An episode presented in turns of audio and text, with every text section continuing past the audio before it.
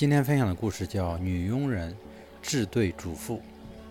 有位主妇刚刚雇佣了一位女佣人。第一天，主妇对女佣人说：“如果你不介意，我就叫你阿莲，这是从前帮我做事的人的名字。我不喜欢改变我的习惯。”女佣人笑着说：“和您一样，我也很喜欢这种习惯。